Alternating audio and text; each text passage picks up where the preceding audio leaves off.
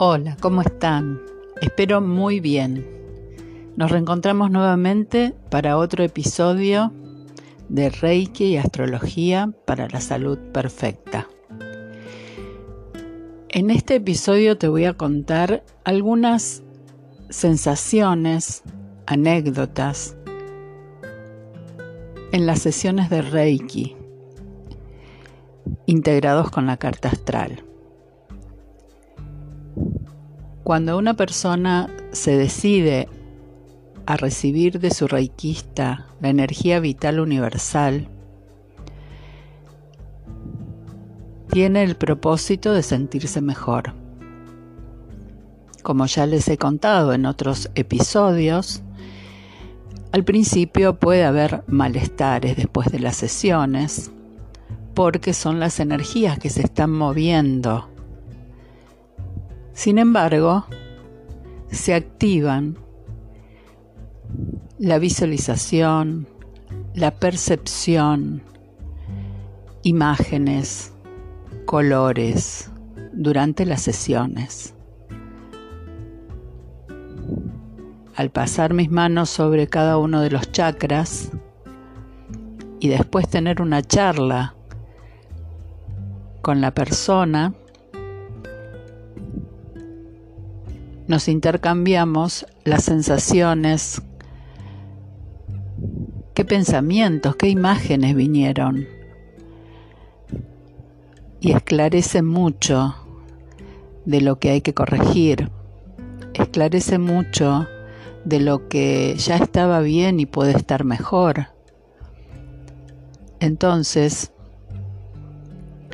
entre ambos, nos ayudamos porque el reikista también puede tener sensaciones propias, pero que sincronizan con la parte en donde está pasando el reiki.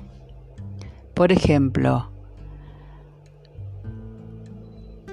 me pasó que al imponer las manos sobre el chakra del plexo solar,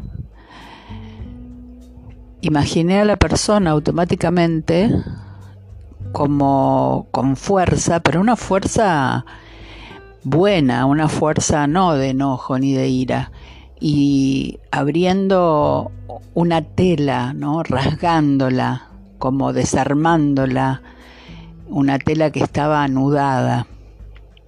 Al comentar después con ella, bueno, justamente es necesario que reafirme su poder, su fuerza, su voluntad para tener rutinas, mejorar su movilidad física, eh, sus hábitos de alimentación.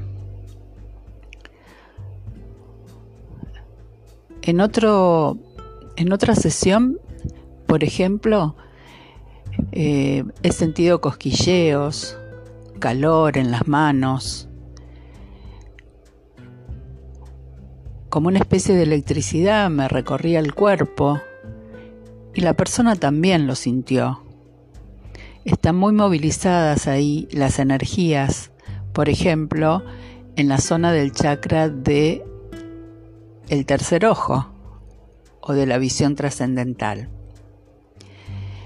A veces los pensamientos las ideas, las obsesiones, la agitación mental, hacen que este chakra se, se desequilibre y no podamos conectar con nuestro sabio interior, calmar la mente, no dejarnos llevar por los pensamientos y asociarlos y saltar de rama en rama sin un objetivo. Vivir el presente, de eso se trata.